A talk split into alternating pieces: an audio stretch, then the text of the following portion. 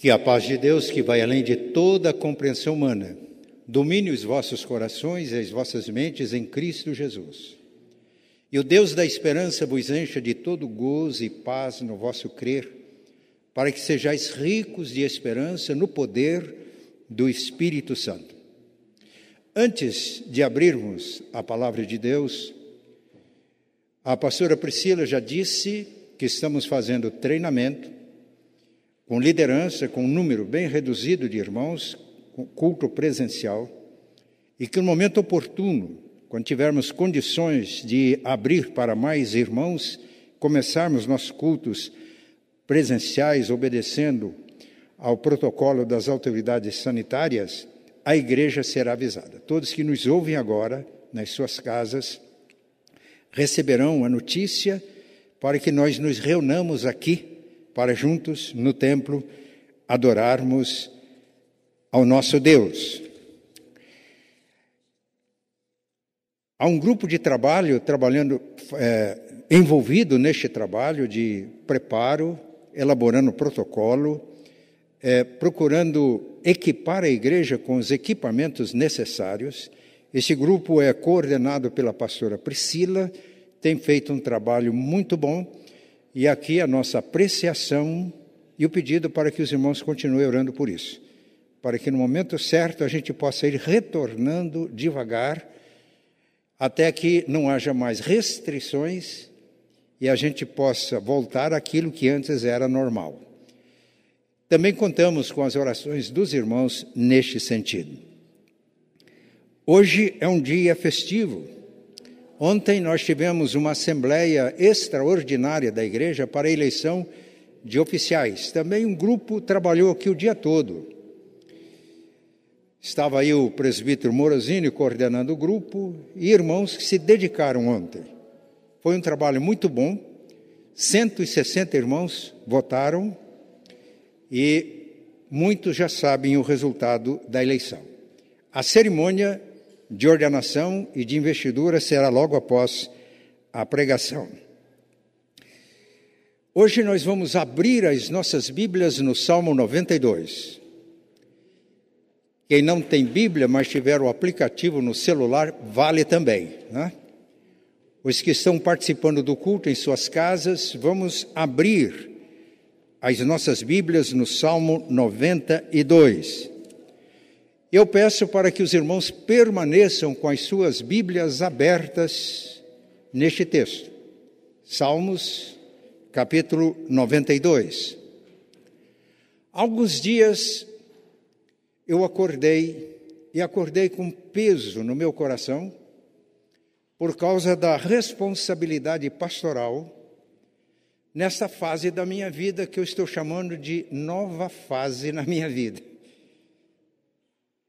E no momento de oração, de meditação, eu me lembrei de uma mensagem que um irmão, um irmão querido, presbítero, companheiro nas lutas e nas batalhas do reino de Deus, uma mensagem que ele me deixou.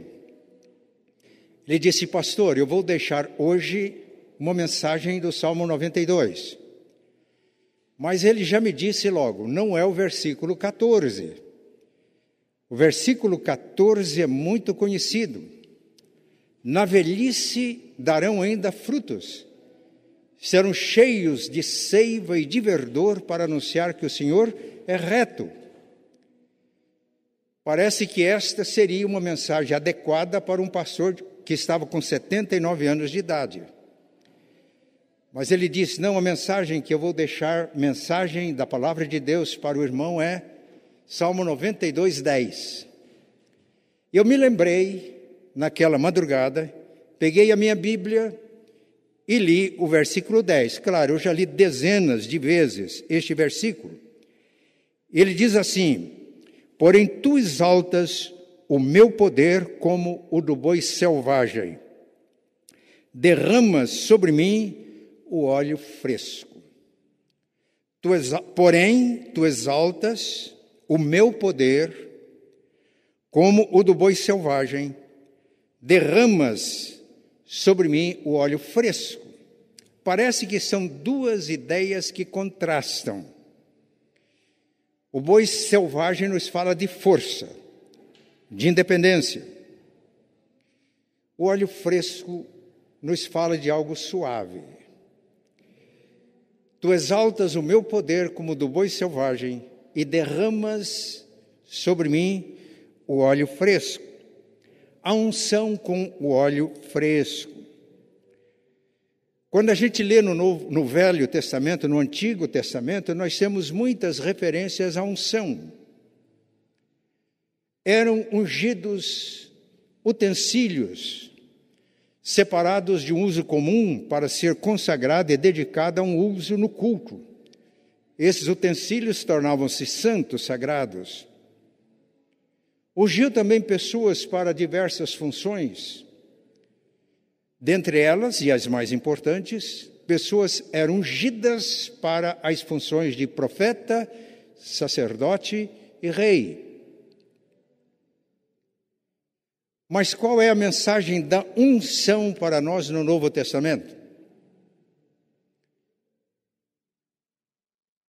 No Antigo Testamento, todos os que eram ungidos, e havia uma cerimônia, ungidos com óleo, eles eram chamados de ungidos, que em hebraico é Messias, aportuguesando a pronúncia. Messias. E a palavra ungida, ungido em grego é Christos, Cristo. Então, quando a gente lê o Antigo Testamento, a gente percebe que havia muitos Messias, no plural, e havia muitos Cristos.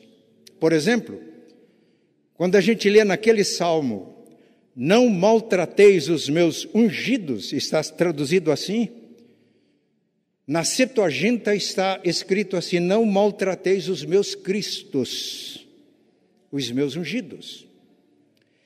Acontece que as profecias do Antigo Testamento apontam para o Cristo. Quando Jesus se manifestou, ele é em plenitude o profeta, o sacerdote, o rei.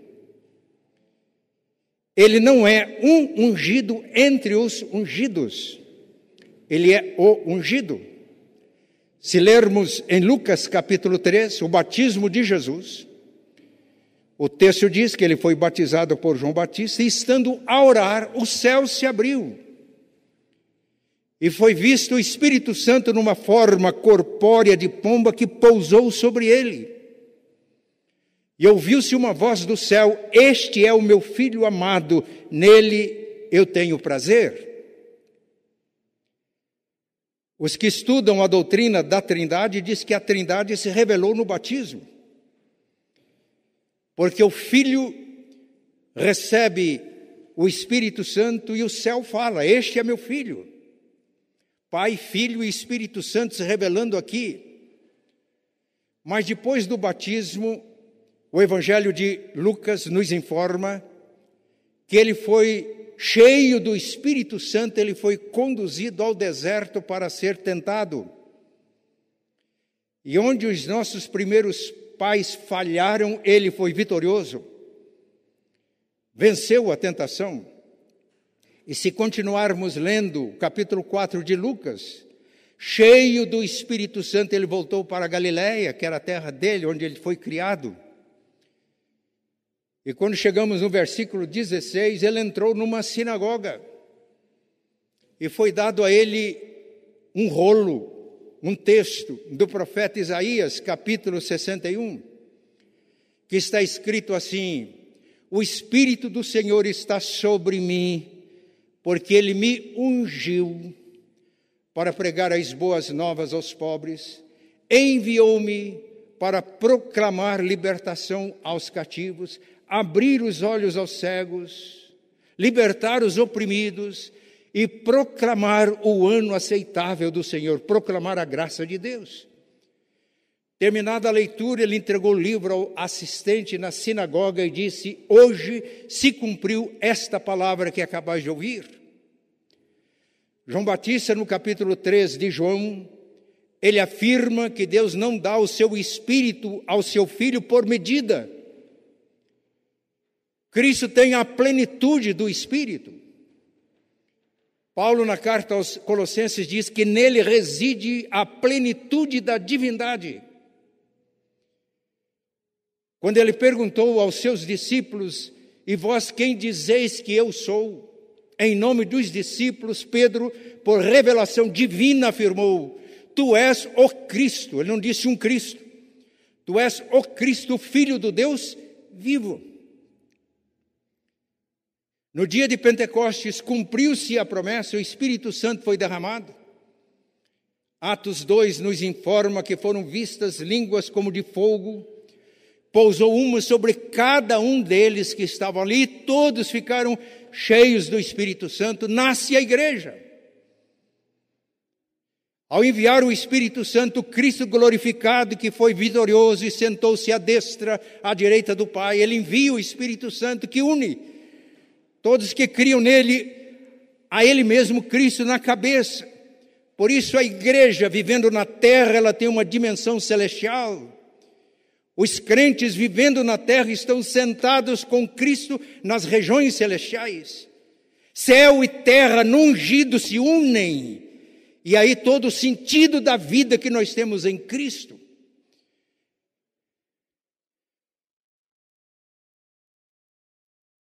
E a partir do dia de Pentecoste, todos que creem em Jesus recebem o Espírito Santo.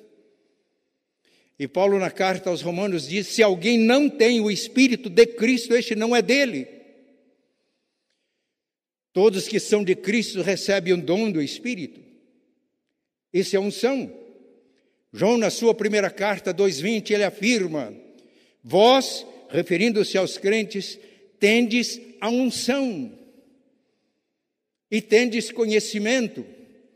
E no versículo 27 ele afirma que esta unção nos ensina todas as coisas. Portanto, em Cristo todos nós somos ungidos.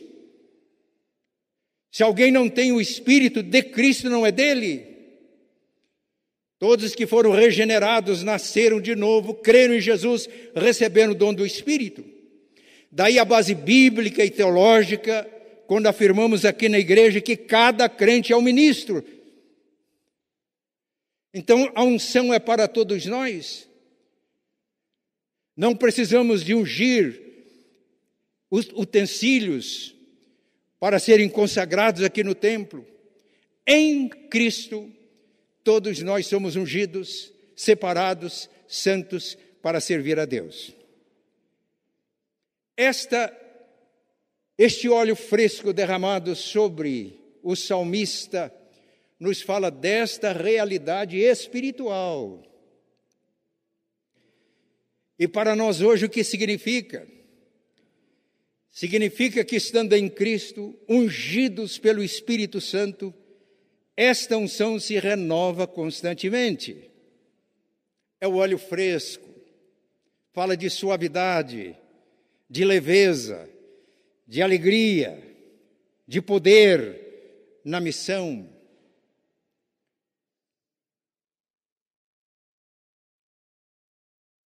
Já afirmamos que o Pentecoste foi derramado no, que o Espírito Santo foi derramado no dia de Pentecostes. E naquele dia, Pedro, que antes com os demais apóstolos estavam numa casa com as portas fechadas com medo dos judeus, Pedro é revestido com o poder do Espírito e entrega uma mensagem. As pessoas ficaram compungidas e contritas, foram orientadas a que se arrependessem, fossem batizadas. E no versículo 41 de Atos 2 está escrito que aqueles que receberam a palavra e foram batizados naquele dia chegaram a quase 3 mil pessoas. Isto é unção. Isto é realidade espiritual. Mas as lutas vieram depois de Pentecostes. Foi curado um aleijado na porta do templo. Aquilo causou uma revolução. Os apóstolos foram presos pelas autoridades eclesiásticas de Jerusalém, autoridades judaicas, da igreja judaica em Jerusalém. E quando eles saíram da cadeia, Atos capítulo 4, eles encontraram irmãos reunidos e o texto diz que unânimes eles levantaram a voz a Deus em oração, ao Deus soberano, colocando as ameaças que estavam sendo feitas a ele para Deus, pedindo para que Deus continuasse realizando sinais e prodígios, a despeito de todas as perseguições. E o texto diz, João 4,31, que tendo eles orado, tremeu o lugar onde estavam reunidos. Todos ficaram cheios do Espírito Santo e com intrepidez e ousadia pregavam o Evangelho. Isto é unção. E o óleo fresco é essa unção renovada sempre. Escrevendo aos Efésios, capítulo 5, 18, Paulo diz: Não vos embriagueis com vinho no qual há contenda, dissolução a problemas esse vinho representa tudo aquilo do mundo que embriaga as pessoas. Mas enchei-vos do Espírito. Ele está falando a crentes. E o verbo encher, neste texto, ele está no particípio presente em grego, que significa uma ação contínua. Esse verbo ele está na voz passiva. Uma tradução mais precisa seria essa: deixai-vos encher continuamente pelo Espírito, isto é, a unção constante, renovada, sempre óleo fresco. Quando eu meditei nessas coisas naquela madrugada, meu coração começou a encher de esperança, de alegria. Porém, tu exaltas o meu poder como o do boi selvagem e derramas sobre mim um óleo fresco, a unção renovada do Espírito.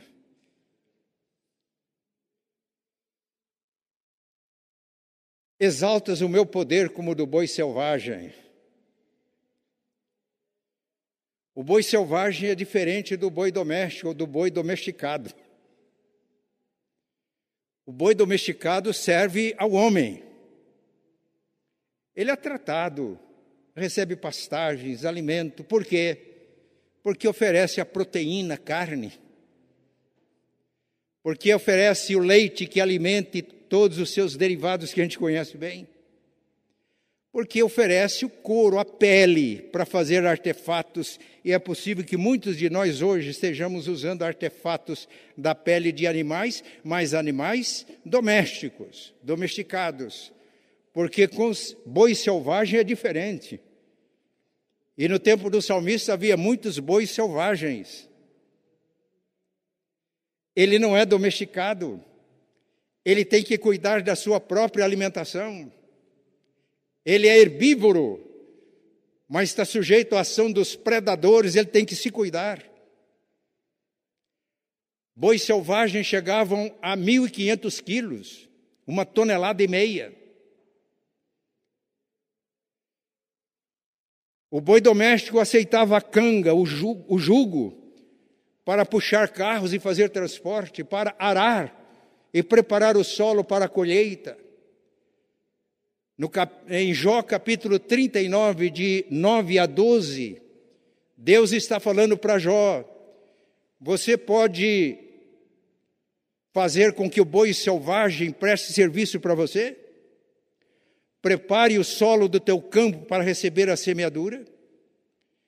Você acha que o boi selvagem pode levar o resultado da sua colheita até aos seus armazéns? Você acha que o boi selvagem vai fazer a tração de um arado para fazer sulcos no solo e preparar a terra para o plantio? Você acha que você pode descansar e confiar no boi selvagem porque ele é independente, ele é forte? Quais seriam as respostas? E quando eu meditava nisto, me veio à mente uma passagem do Novo Testamento. Mateus 11, 28 a 30. Vinde a mim todos vós que estáis cansados e sobrecarregados, e eu vos aliviarei. Tomai sobre vós o meu jugo o boi selvagem não aceita julgo. Tomai sobre vós o meu jugo e aprendei de mim que sou manso e humilde de coração e achareis descanso para as vossas almas, porque o meu jugo é suave e o meu fardo é leve. Nessa hora, uma verdade brilhou na minha mente. Exaltas o meu poder como o do boi selvagem. E quando nós assumimos o jugo de Cristo, e Jesus disse antes da sua ascensão: É-me dada toda a autoridade no céu e na terra. Quando assumimos o jugo de Cristo e vivemos e servimos sob a autoridade de Cristo, esse jugo de Cristo, vivermos sob a autoridade de Cristo e no poder do Espírito Santo, é capaz de despedaçar todo e qualquer outro jugo. Despedaça o jugo do diabo despedaça o jugo do mundo e nos deixa livres como boi selvagem para servir a Deus. A unção com óleo fresco. Mas o versículo 10 começa com esta conjunção, porém, está reunindo, está ligando o Salmo 10 ao que vem antes. Então gostaria de deixar nesta manhã, de maneira resumida, três verdades. O que é que a unção com óleo fresco faz conosco, à luz dos ensinos bíblicos e à luz da revelação que se tornou plena em Cristo Jesus? Os irmãos estão com Salmos 92 abertos. A unção com óleo fresco nos faz adoradores. Olha como ele começa. Bom render graças ao Senhor e cantar louvores ao teu nome, ó Altíssimo, anunciar de manhã a tua misericórdia e durante as noites a tua fidelidade, com instrumentos de dez cordas. A gente não tem instrumento assim aqui, viu? de dez cordas. Com saltério e com a solenidade da harpa, eram os instrumentos que usavam no culto. Veja o motivo, versículo 4: Pois me alegraste, Senhor, com os teus feitos, exultarei nas obras das tuas mãos. E veja o versículo 5: Quão grande, Senhor, são as tuas obras, os teus pensamentos, que profundos! A unção com óleo fresco abre os nossos olhos para contemplarmos a Deus. No Salmo 34 está escrito: Contemplai-o e sereis iluminados, e os vossos rostos jamais sofrerão vexame. A unção com óleo fresco nos faz ver as maravilhas de Deus.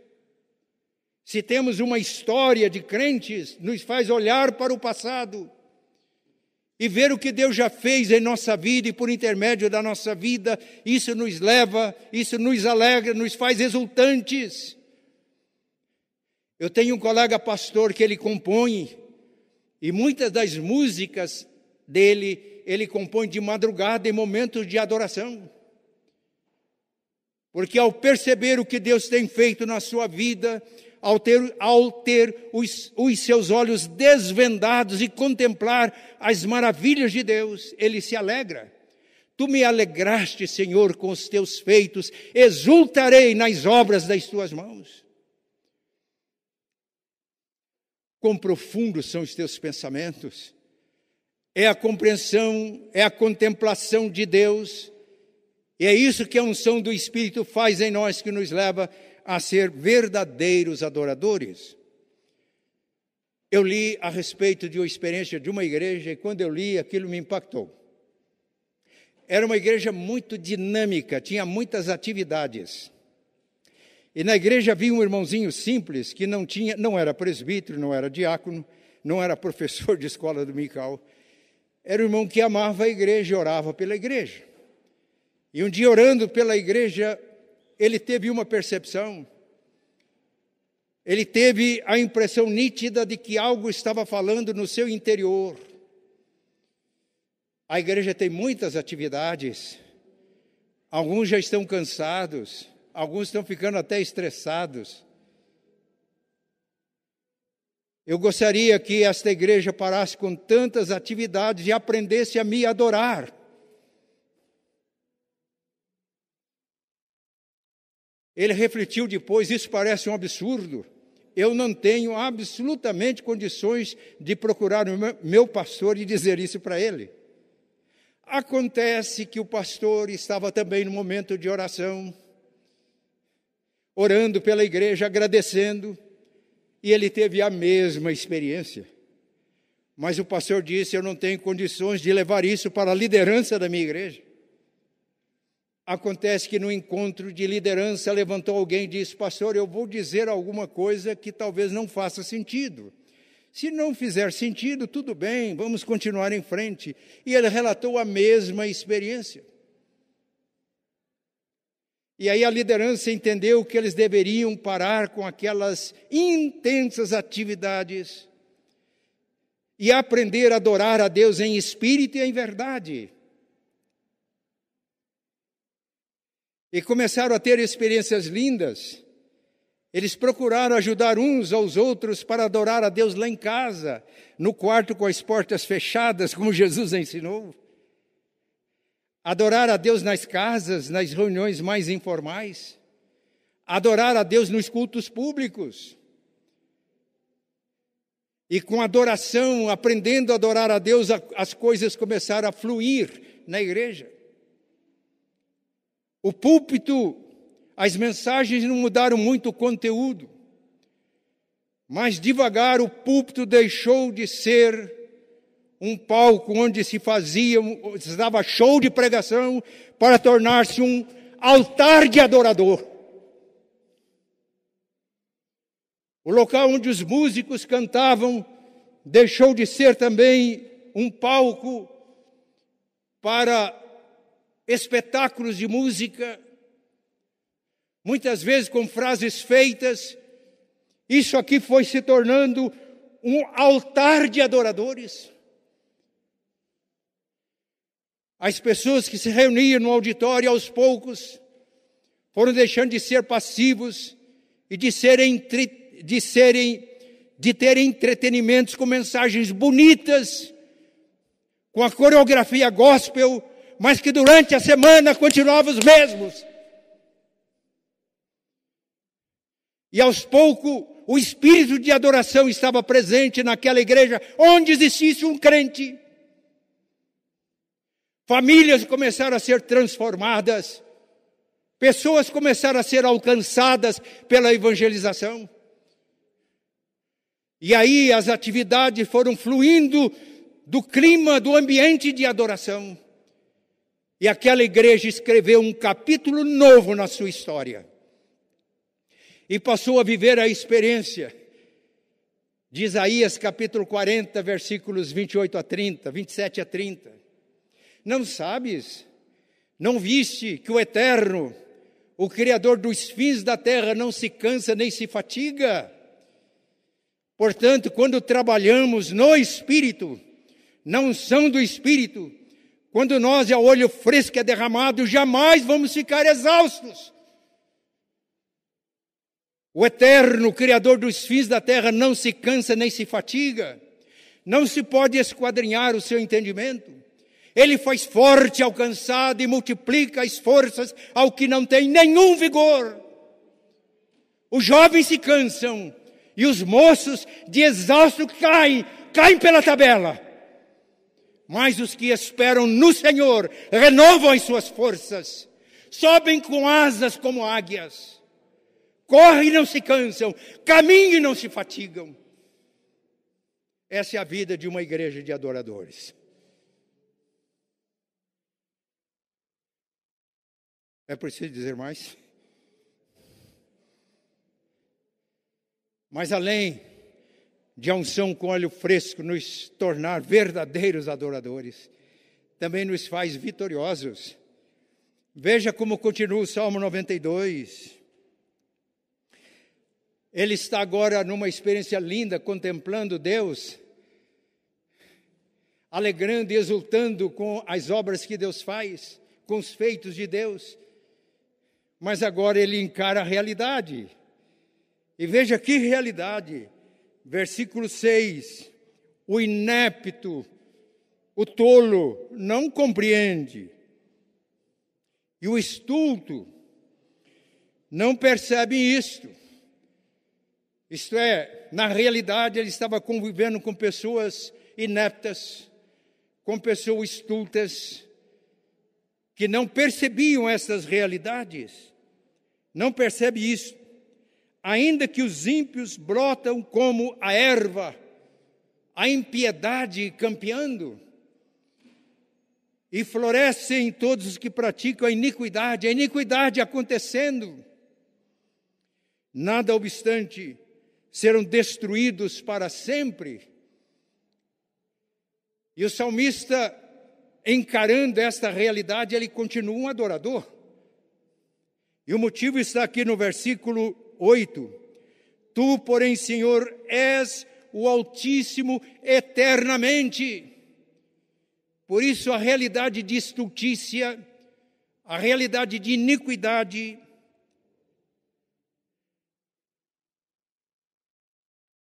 a realidade de pecados não abatem este adorador. E ele continua: Eis que os teus inimigos, Senhor, eis que os teus inimigos perecerão, serão dispersos todos os que praticam iniquidade os estultos, os iníquos, os nécios, que produzem esta realidade assombrosa. E é bom lembrarmos que Jesus, quando fez a oração por nós, a oração sacerdotal de intercessão, ele orou assim ao Pai: Senhor, não os peço que tires do mundo, desta realidade que o salmista percebe, mas eu peço que o Senhor os livre do mal. Assim como, os, assim como o Senhor me enviou, eu também os envio ao mundo. Não há como escapar dessas realidades, não há como negar a, a realidade, não há como construir gaiolas de ouro, como acontecia no Império Otomano, e nem criar bolhas de ilusão. O salmista tem os pés no chão, ele tem consciência da realidade, mas ele é vitorioso por quê? porque aqui não eram inimigos dele. Eis que os teus inimigos, Senhor, eis que os teus inimigos perecerão, serão dispersos todos os que praticam a iniquidade. Porém, tu exaltas o meu poder como do boi selvagem. Esta unção, o óleo derramado na nossa cabeça, exalta o nosso poder em Cristo como do boi selvagem, capaz de, ao invés de ser influenciado por esse mundo iníquo, de exercermos influência para a salvação e transformação de vidas. E olha o versículo 11: Os meus olhos veem com alegria os inimigos que me espreitam, e os meus ouvidos se satisfazem em ouvir dos malfeitores que contra mim se levantam. A unção com óleo fresco, além de nos fazer adoradores, nos faz vitoriosos no mundo perverso e corrompido. Porque não é nossa batalha de Deus. Efésios capítulo 6, a partir do versículo 10 diz: Fortalecei-vos no Senhor, é uma mensagem para nós, e na força do seu poder. Revesti-vos de toda a armadura de Deus. Para poderdes ficar firme contra as astutas do diabo. Porque a vossa luta não é contra o sangue e a carne, contra o ser humano, mas é contra as hostes espirituais da maldade, os dominadores deste mundo tenebroso, que atuam nas regiões celestiais. A realidade mundana é dura para o crente,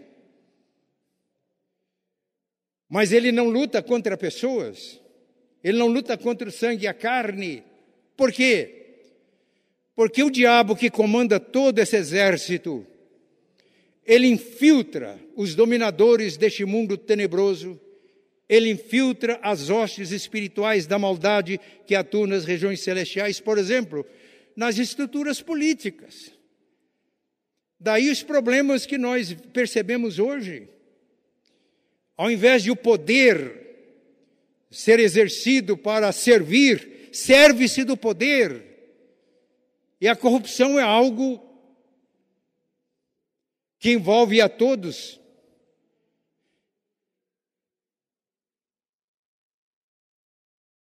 O diabo infiltra essas forças espirituais da maldade que corrompem instituições. E a nossa luta não é nós nos tornamos militantes políticos de A ou B, de esquerda ou de direita, e lutarmos contra pessoas e contribuirmos para que a polaridade e as lutas se, se acendam a nossa luta é para destronar essas forças espirituais da maldade, portanto, nada contribui tanto para vencer a corrupção do que os crentes que têm consciência disso e que exercem a sua autoridade em Cristo. Mas o diabo infiltra essas forças espirituais do mal, por exemplo, nas estruturas econômicas. E assim a riqueza e os bens são produzidos, ao invés de serem distribuídos para satisfazer necessidades humanas, acumulam-se e muitos têm muito e podem viver no luxo, enquanto uma grande parcela da população passa necessidade das coisas básicas. Isso é demoníaco. E aqui está um papel importante da igreja, quando tem consciência de que Deus permanece eternamente e que é Ele quem destrói estes inimigos, nós permanecemos na nossa posição. Mas o diabo infiltra também as forças espirituais da maldade nas instituições religiosas. Ele infiltra na igreja, sim. E ao invés da igreja tornar-se um instrumento nas mãos de Deus para a extensão e a construção do reino, muitas vezes torna-se instrumento do diabo para oprimir. Parece que é forte, mas eu não retiro uma vírgula do que eu disse. Por isso, ao tomar consciência de problemas, de lutas, a grande mensagem é essa. Porém, tu exaltas o meu poder como o do boi selvagem e derrama o óleo fresco sobre mim. E aí nós vamos encontrar as estratégias para sermos promotores do reino de Deus. Hoje nós vamos ordenar e investir oficiais. No culto domingo passado eu afirmei que não existe igreja do pastor. Lembram disso? Eu disse que existe pastor da igreja. As sete cartas do Apocalipse. Eu disse que não há igreja do presbítero. Eu disse que há presbíteros da igreja.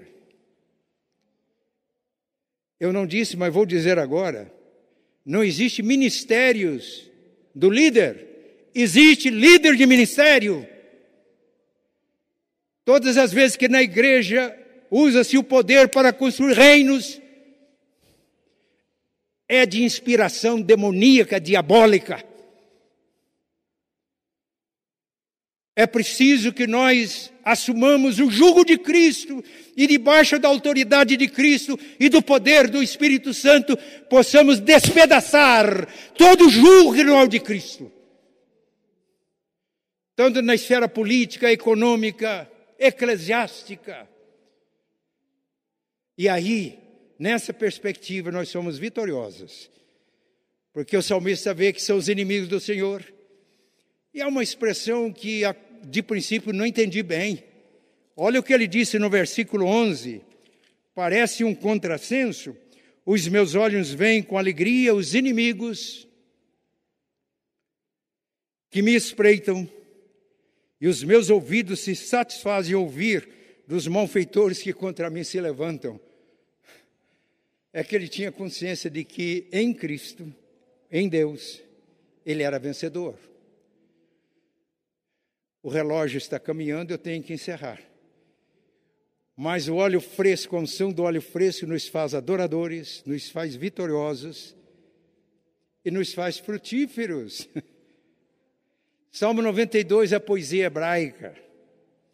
A poesia hebraica não está preocupada tanto com as rimas, mas com os paralelos, paralelismos. E agora aqui o salmista encontra um paralelo para o justo.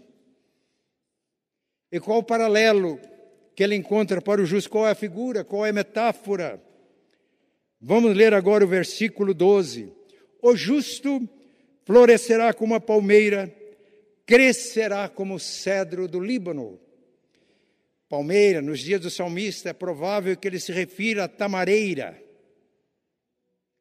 Ela cresce devagar, atinge 15, 25 metros. Demora a florescer. Há um ditado árabe que diz: se você plantar tâmara, você não colhe tâmaras, porque uma tamareira levava 100 anos para produzir. Hoje, com os recursos da agronomia, uma tamareira pode produzir com 10 anos. A figura que é esta, a metáfora é esta, para o justo, floresce como a palmeira, como a tamareira. Eu vim para o norte do Paraná com sete anos de idade e trabalhamos plantando café. E uma das maiores lembranças e mais gratas que eu tenho era contemplar quando os cafeeiros floriam ficava todo branco e havia um odor extremamente agradável. Mas a nossa alegria é que aquela florada era o prenúncio de uma grande colheita, e realmente acontecia. O cedro do Líbano, o cedro cresce, cresce devagar. Quando ele está com mais ou menos 50 centímetros, as raízes dele já aprofundaram um metro e meio. Ele vai crescendo no começo mais arraigando-se no solo do que para cima. E as raízes vão extraindo toda a água de que ele precisa e todos os nutrientes. A madeira do cedro torna-se uma madeira compacta, também odorífera, excelente para a indústria de móveis, mas ele cresce devagar. Leva muitos anos para crescer e hoje pode-se conhecer cedros do Líbano com milhares de anos. E esta figura aplicada ao justo mostra que o justo cresce devagar. Antes de mudar para Curitiba, alguns irmãos generosos fizeram plantações no quintal da casa pastoral. Os irmãos não imaginem as chicórias que a gente está colhendo.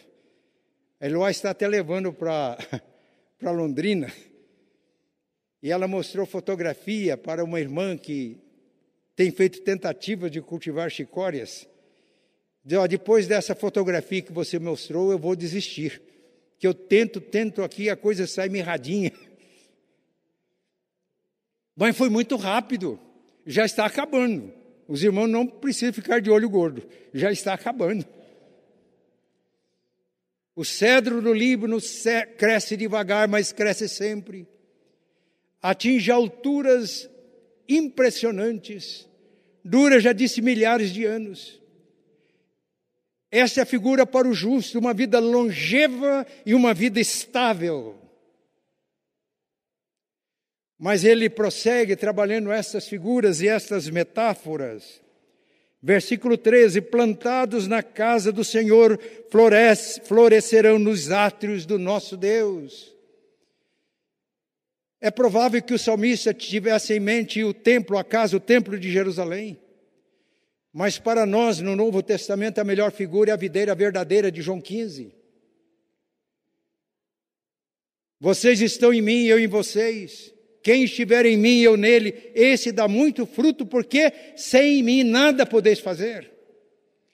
A ideia de nós estarmos plantados em Cristo e na comunhão do povo de Cristo 1 Pedro 2, 4 e 5 é um texto que eu cito sempre. Chegando-vos para ele a pedra rejeitada pelos homens, mas para com Deus eleita e preciosa também vós mesmos, como pedras vivas sois edificados, casa espiritual, não é um templo de material. É a comunhão viva do povo de Deus. É a figura do justo plantado na casa do Senhor, na comunhão com Deus Trino e na comunhão com os irmãos em Cristo plantados na casa do Senhor, florescerão nos átrios do nosso Deus. E ele continua usando essa metáfora. Na velhice ainda darão frutos. Agora eu cheguei ao meu versículo. Na velhice ainda darão frutos. Serão cheios de seiva e de verdor para anunciar que o Senhor é reto. Ele é a minha rocha e nele não há injustiça. Então, em Cristo, a figura do justo, e nós somos justificados pela fé em Cristo. Mais do que isso. 2 Coríntios 5, 21. Há aquele que não conheceu pecado, Deus o fez pecado por nós, para que nele fôssemos feitos justiça de Deus. Em Cristo, nós somos justiça de Deus. É a figura da palmeira que cresce, demora a florescer, mas quando floresce é prenúncio certo de frutos. E é uma delícia as tâmaras. Se alguém não conhece, prove. Nutritiva, saborosa.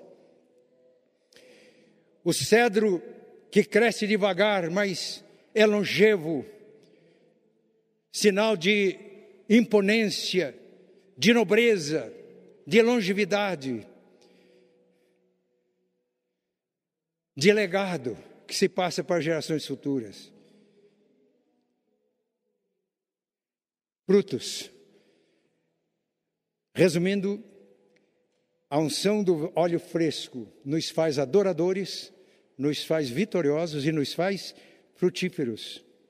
Eu estou olhando para o Arthur. Eu estou pensando se ainda vou ordenar o Arthur.